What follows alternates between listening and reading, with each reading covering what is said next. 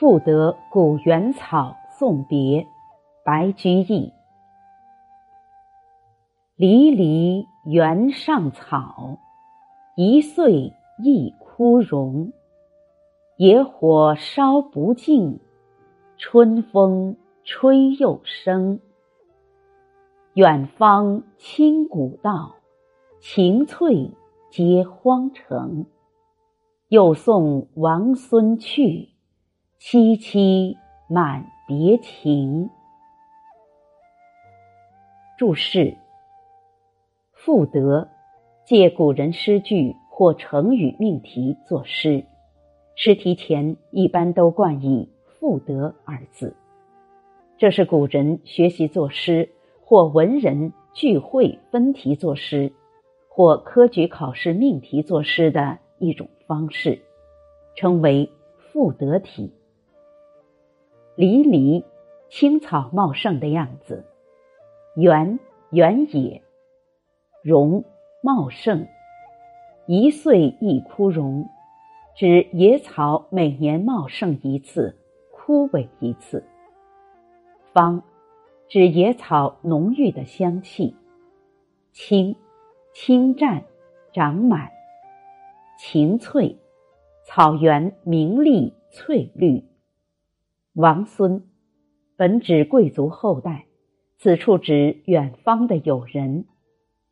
萋萋，形容草木长得茂盛的样子。译文：草原上的野草茂盛，每年都经历枯萎繁荣。野火也无法烧尽，春风吹过，又生长出来。野草的芬芳远远飘来，阳光下，翠绿的野草蔓延到荒凉城池。送走好友，繁茂的草儿也充满离别之情。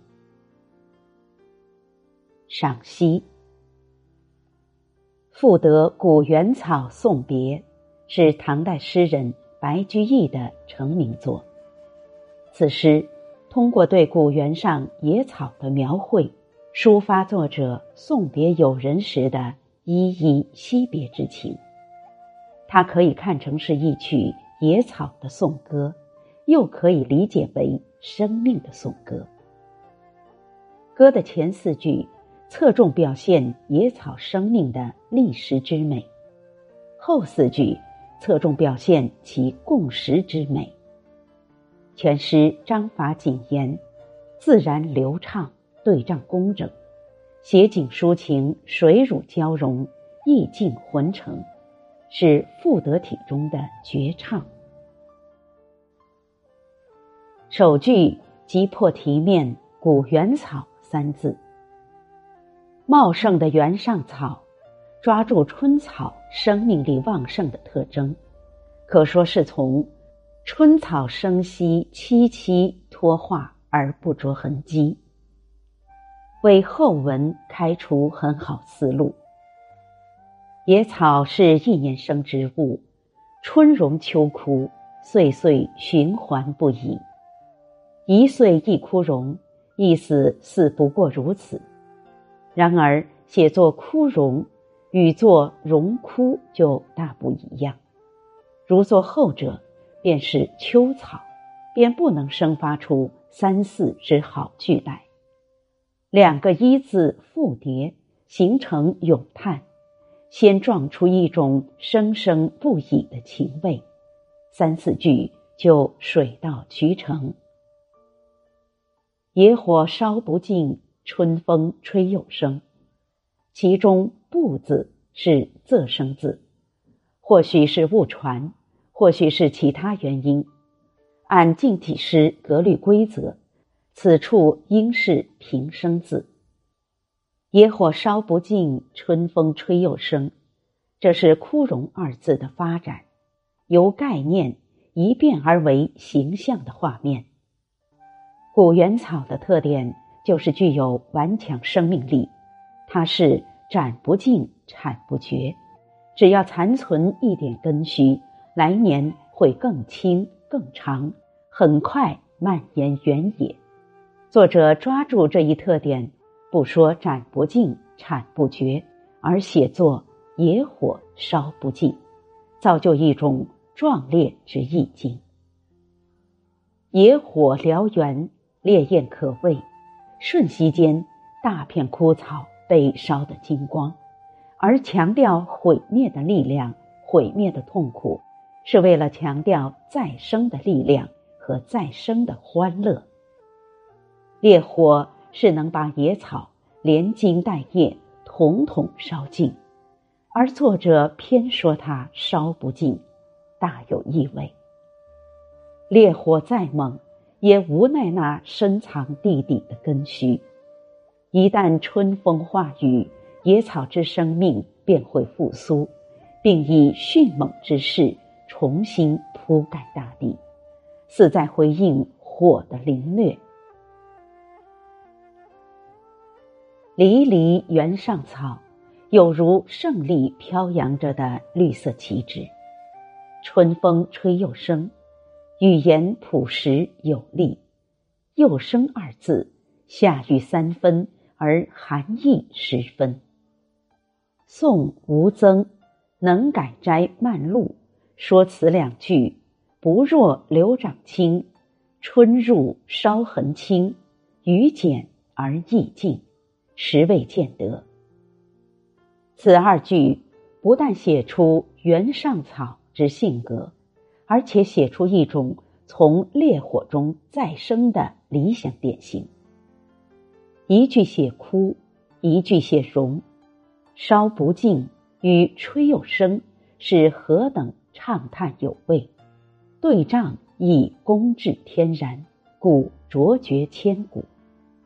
而刘长卿“春入烧痕清，雨减而意静”，命意虽似，而韵味不尽，远不如白居易的“野火烧不尽，春风吹又生”来的为人乐道。如果说这两句是成古原草而重在写草，那么五六句则继续写古原草，而将重点落到古原，以引出送别题意。上一联用流水对，妙在自然；而此联则妙在精工，颇觉变化有致。远方晴翠。都写草，而比原上草意象更具体生动。方曰远，古原上清香弥漫可嗅；翠曰晴，则绿草沐浴着阳光，秀色如见。清接二字即又生，更写出一种蔓延扩展之势，再一次突出。那生存竞争之强者野草的形象。古道荒城，则扣题面古原及切。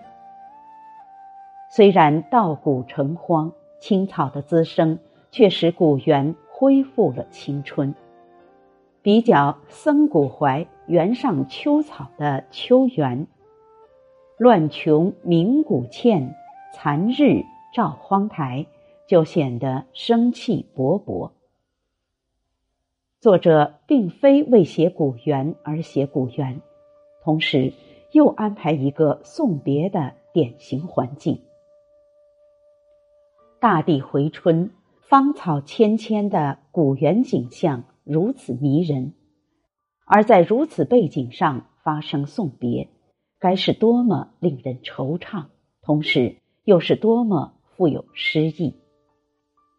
又送王孙去，萋萋满别情。这两句借用楚辞“王孙犹兮不归，春草生兮萋萋”的典故，说的是看见萋萋芳草而怀思行游未归的人，而这里却变其意而用之，写的是看见萋萋芳草而夸张送别的愁情，似乎。每一片草叶都饱含别情，好似离恨恰如春草，更行更远还生。结尾意欲深长。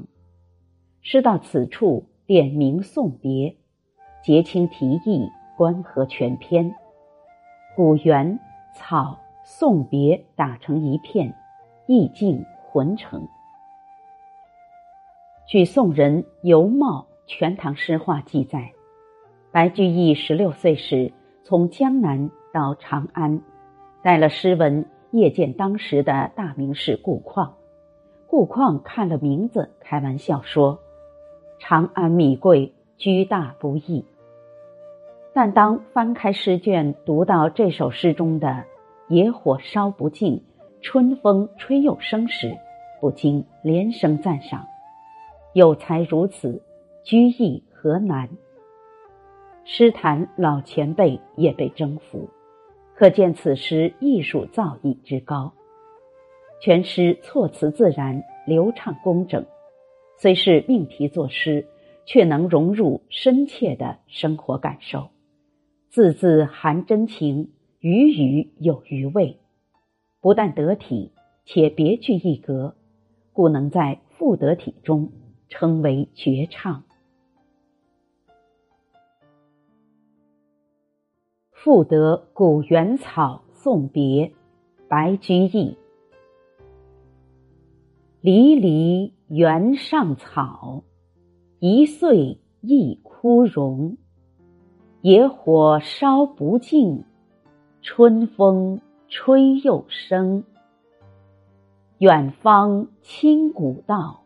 晴翠接荒城，又送王孙去，萋萋满别情。